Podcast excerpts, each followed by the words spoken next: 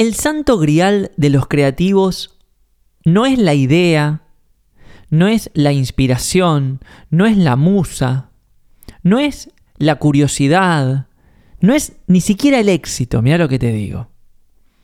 El santo grial de los creativos, y entendemos por santo grial como aquello que se busca desesperadamente por todos lados y es muy difícil de encontrar, es la disciplina o lo que entendemos como la capacidad de enfocarnos, dedicarnos, esforzarnos por algo, ¿no? La disciplina culturalmente es interpretada como ello. De hecho, hasta tiene un poco de mala fama. A veces se utiliza la palabra disciplina para hablar sobre, no sé, algún correctivo o algún castigo, ¿no? Ha sido disciplinado. Se utiliza mucho en el ambiente militar, en el ambiente marcial, y todas esas definiciones, si bien no son incorrectas, distan un poco de la etimología original de la palabra disciplina, que significa básicamente enseñar. Y ahora la vamos a, desmenuzar un poquito más. Pero volviendo a esta imagen de la disciplina como el santo grial, ¿no?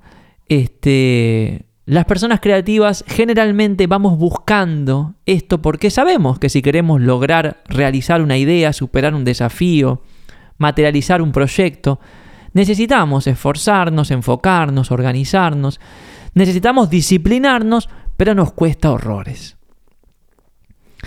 ¿Y por qué nos cuesta tanto? Mira, te lo voy a contar con un cuento. Un cuento este, bastante antiguo, cortito, pero que me parece que lo ilustra de manera este, impecable. Dicen que un día Dios decidió tomarse vacaciones de los humanos. Estaba harto, cansado de que le pidan cosas, ¿no? Entonces llama a una asamblea con todos los ángeles y les dice, muchachos, muchachas, me voy a tomar unos días de vacaciones, me voy a borrar, yo me escondo, manejen esto ustedes.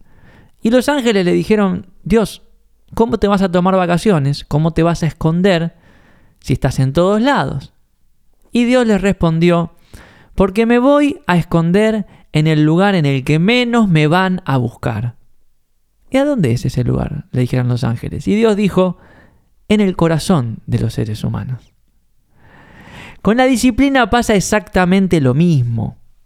Hacemos de todo buscando hacia afuera cómo podemos hacer para enfocarnos, para organizarnos, para sostener el esfuerzo, el sacrificio y compramos cursos y leemos libros y tomamos mentorías y, bajamos Notion y el template y, bueno, y hacemos de todo, ¿no? Sin embargo, nos sigue costando mucho porque la verdadera disciplina surge de adentro. Surge de adentro. Y para entender esto, volvamos a la definición de la palabra disciplina. Disciplina es enseñar. De hecho, etimológicamente está relacionada con la palabra discípulo, lo cual implica la existencia de un maestro. Si hay una enseñanza, hay alguien que enseña y hay alguien que aprende. Y vas entendiendo hacia dónde voy, ¿no? Si observamos a los creativos, lo que vamos a descubrir es que aquellas personas que logran cosas tienen su propia disciplina, no tienen una disciplina importada, no tienen alguien que le dice tenés que hacer esto lo otro, esforzarte, darte con el látigo. Lejísimos de esa interpretación de la disciplina que tenemos culturalmente del mundo de las artes marciales o, o del servicio militar. Las personas más disciplinadas tienen su propia disciplina, les nace de adentro, les sale del corazón esas ganas de organizarse, de enfocarse, de esforzarse por algo. ¿Entendés? Entonces, esto nos lleva a pensar que si las personas creativas tienen la capacidad de crear su propia disciplina, dentro de un creativo hay alguien que sabe y hay alguien que aprende. Hay un maestro y hay un discípulo. Por eso disciplinarnos es enseñarnos, no es castigarnos ni esforzarnos, es dejar que la parte de nosotros que sabe nos vaya enseñando cuál es la mejor manera de avanzar en el desarrollo de nuestra idea, proyecto o emprendimiento. Todos tenemos una parte que sabe. Todos tenemos una parte que conoce cuál es nuestra naturaleza, qué es lo mejor para nosotros, qué es lo que nos suma y qué es lo que nos resta. a veces se manifiesta a través de la intuición, a veces se manifiesta a través de un miedo, a veces se manifiesta a través del cuerpo. Pero es innegable, todos hemos experimentado alguna vez una sabiduría interior que nos dice, es por acá, es por acá. Mira, te lo explico de otro modo, y yo, yo realmente lo vivo bastante eh, en mi actividad como, como divulgador o como speaker, ¿no? Yo me di cuenta cuando, cuando hablo que las personas asienten con la cabeza. ¿No? Yo digo, bueno, no sé, las ideas son frágiles porque esto, papá, y todo el mundo dice, sí, es cierto, asienten con la cabeza. O cuando subo un videito, si te fijas en los comentarios, la mayor parte de los comentarios me dicen, ah, sí, es cierto, tenés razón. Si me dan la razón, es porque lo que estoy diciendo ya lo saben. Yo no estoy diciendo nada nuevo. Yo solamente estoy expresando cosas que ya las sabés. De hecho, es muy probable que por eso estés escuchando este podcast, porque mi rol, mi función desde este lugar es recordarte a vos lo que ya sabés. Si estás asintiendo con la cabeza es porque hay una parte de vos que sabe, que sabe cuál es la manera de, dedicarte a lo tuyo, que sabe cuál es la manera de enfocarse, que sabe qué es lo que la enfoca y qué es lo que la desenfoca. Entonces, si realmente queremos superarnos y lograr cosas en términos creativos, tenemos que empezar a autodisciplinarnos, a dejar de buscar la disciplina afuera, a dejar de buscar aquello que nos va a ayudar a enfocarnos, organizarnos, esforzarnos, sacrificarnos afuera de nosotros y empezar a conectar con ese ser sabio que nos habita para que nos diga cómo se hace. Porque no hay dos creativos que tengan la misma disciplina y esto lo aprendí muy pronto cuando, cuando, me puse a estudiar lo creativo hace ya más de 10 años. Cada uno tiene su método, cada uno tiene su ritual, cada uno tiene su filosofía, cada uno tiene su visión, cada, cada uno tiene su narrativa a la hora de disciplinarse. ¿Entendés?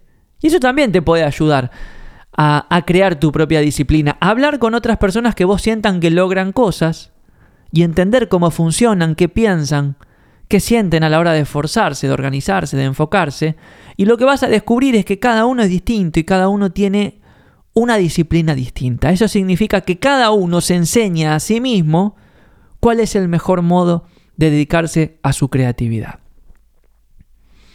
Y entonces cuando uno empieza a crear su autodisciplina, empiezan a pasar cosas bien interesantes. Lo primero que nos sucede es que empezamos a entender con mucha más claridad en dónde vale la pena esforzarse, sacrificarse y en dónde no vale la pena. Cuando uno tiene su propia disciplina, ese termómetro se pone mucho más a flor de piel. Y uno ya se empieza a involucrar en tareas, en proyectos que están mucho más alineados con lo que uno quiere hacer. Eso es lo primero que pasa. Otra cosa que pasa es que, obviamente, en función de esto, uno aprende a tomar Decisiones, pero sobre todo decisiones difíciles, porque si hay algo a lo que te habilita la disciplina, es a decir que no a cosas a las que te encantaría decirle que sí, o viceversa, decirle que sí a las cosas a las cuales tenés más ganas de decirle que no. ¿Entendés? Y esto tiene que ver con, por ejemplo, algo que vamos a ver en un ratito, con eh, programar la satisfacción, por ejemplo. ahora vamos a ir a eso.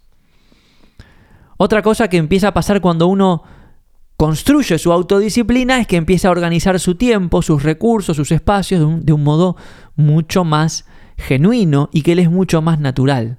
Empieza a, a decidir el uso de esos recursos mucho más en función de lo que uno considera que es bueno para su desarrollo creativo que, no sé, en lugar de otras variables como por ejemplo la expectativa o las presiones ajenas. ¿No? Y finalmente, cuando uno comienza a construir su propia disciplina, lo que está haciendo en realidad es construir una narrativa, una historia que sostenga esa creación. Mira, paréntesis. Hoy es sábado, son las 3 de la tarde. Yo generalmente a esta hora estaría con mi familia. Hoy estamos en verano, quizás estaría en la piscina refrescándonos o haciendo cualquier otra cosa, pero tuve una semana tan difícil que no pude grabar el podcast el día que lo tenía que grabar y se me pasó la semana. ¿Entendés? Pero yo hoy estoy acá porque mi disciplina me está enseñando que yo tengo que estar acá con la mayor frecuencia posible. Lo estoy aprendiendo eso, no lo sabía. Hace un año capaz que dejaba pasar la semana y no pasaba nada, hoy no. Mi disciplina me dice, bueno, sacrifica un ratito del espacio del sábado a la tarde para poder sentarte y hacer lo que tenés que hacer. Y en relación a eso, y cierro el paréntesis ahora en 15 segundos, le quiero mandar un abrazo muy muy grande a Joana que me escribió hace unos pocos días para contarme algo que no viene al caso, pero que me hizo saber de la importancia de este espacio. O me hizo recordar o me ayudó a alimentar esa narrativa que sostiene este esfuerzo. Así que gracias Joana por eso. Un abrazo enorme. Esa es la importancia de tener tu propia disciplina. Y esa es la importancia de construirla de adentro hacia afuera. Porque sin disciplina no hay creatividad. Para ser creativos, inevitablemente tenemos que aprender algo. Si no aprendemos nada en el proceso creativo, te puedo asegurar que no estás en un proceso creativo. ¿Ok? ¿Y cuál es el, digamos, la herramienta que nos ayuda a aprender? La disciplina esa conexión con la parte tuya que conoce un poquito más, que quizás no es tan consciente, no es tan evidente, pero que se va manifestando a través de lo que vas haciendo. Y entonces uno se conoce un poco más y aprende un poco más. Dicho todo esto, vamos a ver entonces cómo uno puede hacer para construir su propia autodisciplina. Y para eso hay que entender que la disciplina se basa en cuatro grandes pilares eh, esto está bastante desarrollado en un libro que se llama El camino menos... ¿Cómo se llamaba el libro? Ahí me olvidé. El camino menos transitado. Lo que pasa es que a veces me acuerdo los títulos en inglés. The Road Less Traveled. El camino menos transitado, Scott Peck. Y él habla muchísimo de la disciplina en el capítulo 1, ¿no? Y él postula que la disciplina se construye sobre cuatro pilares. Y entender estos cuatro pilares te va a ayudar a sintonizar con esa construcción de la autodisciplina. El primer pilar se llama programar la satisfacción. Culturalmente estamos acostumbrados a la satisfacción inmediata, no todo tiene que pasar ya. Lo que pasa que la satisfacción inmediata generalmente tiene un impacto muy bajo en los desafíos que podamos llegar a alcanzar. Si queremos lograr cosas a mediano o largo plazo, tenemos que aprender a programar la satisfacción. Eso no significa que uno no deba tener satisfacción y que deba vivir en un estado de insatisfacción y de esfuerzo y de sacrificio permanente. No, es programar la satisfacción. Uno puede decir, bueno, ahora me esfuerzo y dejo para más tarde o para mañana esta otra tarea que me va a relajar, me va a dar satisfacción, me va a dar eh, paz, lo que sea. Pero entonces cuando uno organiza su día, uno también puede tener esa variable en mente. ¿Cómo estoy programando mis tareas en función de la satisfacción? ¿Me estoy sacando de encima las cosas que me molestan rápidamente? ¿Y si algunas de esas cosas que me molestan son las que me ayudan a crecer? ¿Cómo puedo hacer para dedicarme un ratito cada día a cosas a las cuales me gustaría decirle que no, porque no tengo ganas, no tengo energía, no tengo fuerza, pero sé que si las hago voy a crecer un poquito? Eso es lo primero que tenemos que empezar a pensar, cómo programar la satisfacción, cómo aplazar un poquito la satisfacción inmediata y cómo traer al presente aquellas cosas que quizás estamos posponiendo porque se nos hacen un poco ásperas, pero que en el fondo bien sabemos que si las asumimos vamos a estar creciendo. El segundo elemento sobre el cual se construye la autodisciplina es la responsabilidad. Parece una tontería, pero no lo es porque son muchísimas las personas que prefieren olvidar el grado de responsabilidad que tienen en la realidad que experimentan. Todos conocemos a alguien que dice, no, porque el gobierno, no, porque la crisis, no, porque el, vecino de al lado, y siempre hay algo que escapa a su órbita y que hace que le quite las ganas de esforzarse o de comprometerse con algo porque no vale la pena, ¿no? Una, narrativa absolutamente derrotista y que no te, va a llegar, no te va a llevar a ningún lado. Entonces, el segundo elemento es empezar a aceptar la responsabilidad que tenemos cada uno de nosotros en la realidad que estamos viviendo. Como decía Steve Jobs, el momento presente es como una gran botonera. Uno aprieta un botón y siempre pasa algo. Entonces tenemos que empezar a comprometernos con apretar botones, hacer cosas porque muchas de ellas están en nuestras manos, están bajo nuestro control, aunque muchas otras no, pero hay muchas que sí. Tenemos un altísimo grado de responsabilidad cuando uno se hace cargo de esa responsabilidad, uno puede empezar entonces a construir esa autodisciplina. El tercer elemento sobre el cual se construye la autodisciplina es la verdad. Y esto es bien interesante. Cuando uno observa a las personas creativas, cada una tiene su propia verdad, que es otro modo de decir que cada uno tiene su propia visión del mundo. Entonces, para un músico, de repente, una canción puede salvar el planeta. Y para un biólogo, no, una vacuna. Y para un divulgador como yo, quizás un, episodio del podcast. Cada uno tiene su verdad. Entonces te pregunto, ¿cuál es tu verdad en función de lo que haces? ¿Cuál es tu cosmovisión?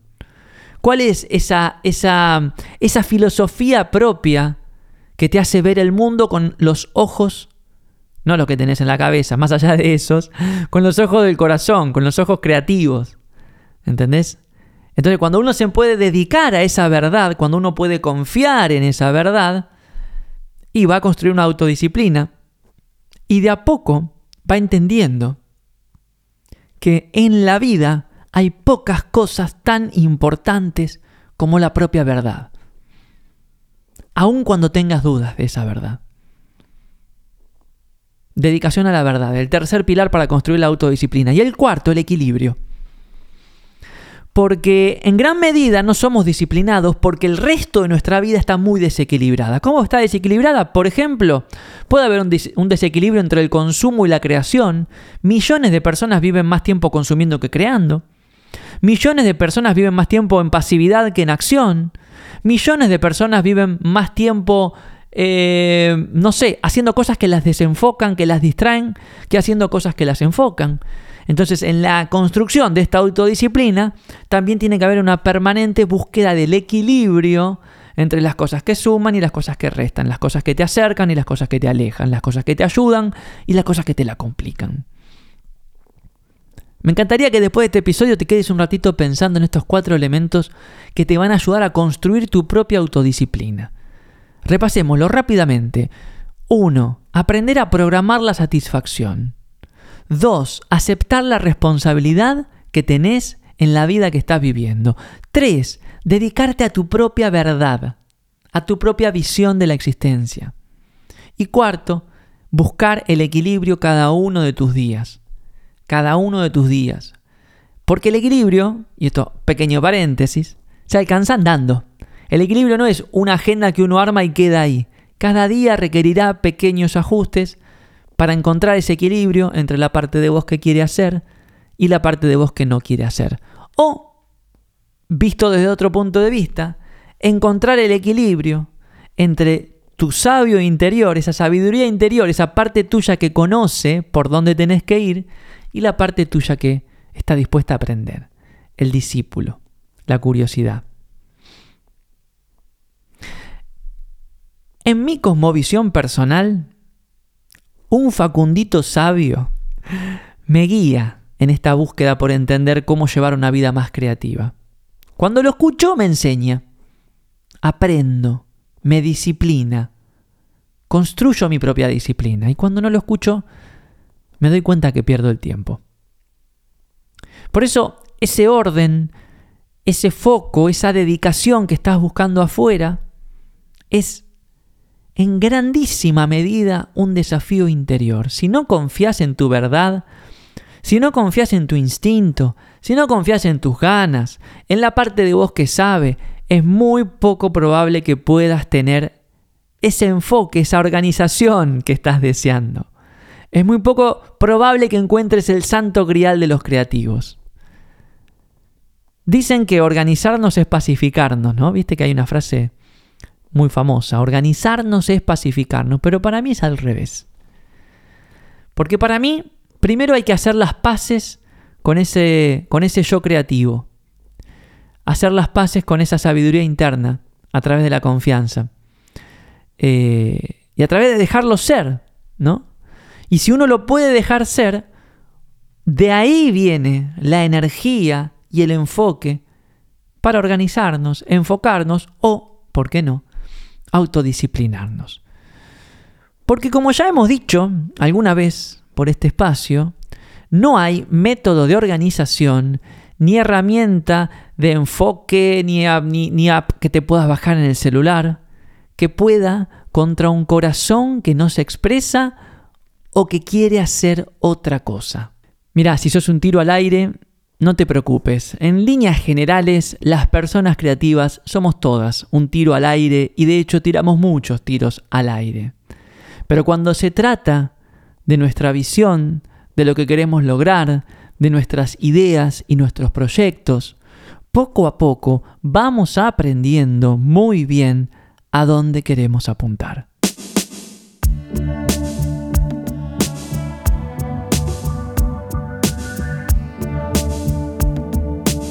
El jueves dimos una clase abierta, la primera del año en el laboratorio Gaiki junto a mi compañera Flor Ortelli, llamada La Identidad Creadora. Estuvo buenísima, aparte iniciamos el año a lo grande, casi 200 personas participaron de un workshop de una hora en el cual aprendimos a revelar nuestra identidad creadora, aprendimos a descubrir cuál es nuestro arquetipo creador y cómo podemos hacer para fortalecerlo.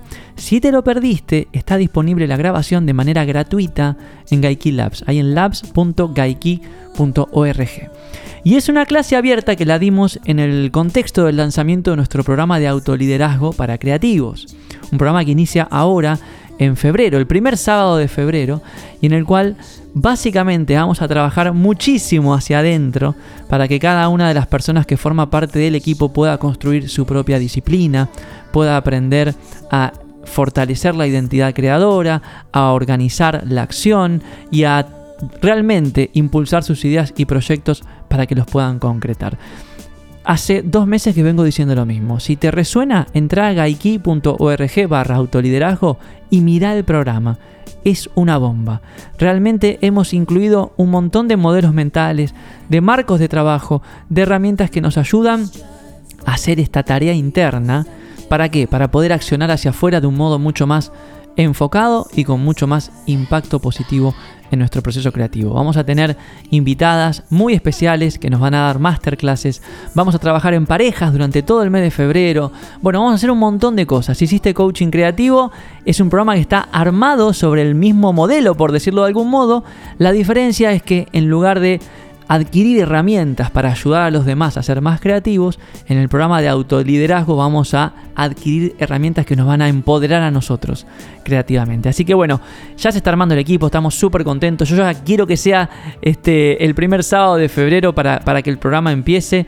Eh, así que bueno, ahí tenés toda la información en gaiki.org barra autoliderazgo. Y lo otro que... Eh, están abiertas las inscripciones también para la novena edición de Coaching Creativo que empezamos el primer sábado de marzo y estamos armando también un equipo fantástico. Ya hay un montón de personas que se han sumado y también estamos brindando algunas opciones de pagos parciales, tanto para el programa de autoliderazgo como para el de coaching creativo. Así que entren a la web y ahí pueden, pueden adquirir más información. ¿Qué más? Em, durante el mes de enero en Gaiki Labs, cada semana va a haber un curso o un programa al 50% off. Esta semana estamos con este, el programa de diseño de workshops, el taller de diseño de workshops que dio Flor Ortel y lo puedes conseguir con un descuento, un descuento del 50%. Eh, y la semana que viene vamos a estar poniendo al 50% Encuentra el diferencial eh, ese maravilloso programa de Clara Marfil para ayudarnos a encontrar aquello que nos diferencia del resto en nuestra manera de crear, en nuestra manera de comunicarnos, en nuestra manera de diseñar nuestros productos y servicios. Bueno, esos son todos los avisitos, espero que podamos seguir trabajando juntos en cualquiera de estos próximos programas. Cualquier duda nos podés escribir a info.gaiki.org o por mensajito privado en Instagram arroba gaiki.org o mi perfil personal arroba Facundo Arena. Y como siempre también te recuerdo que te puedes bajar gratis mi libro El Camino de la Creatividad desde gaiki.org barra El Camino. Espero que hayas disfrutado de este episodio tanto como disfruté yo de grabarlo. Te mando un abrazo enorme y nos estamos escuchando en una próxima oportunidad.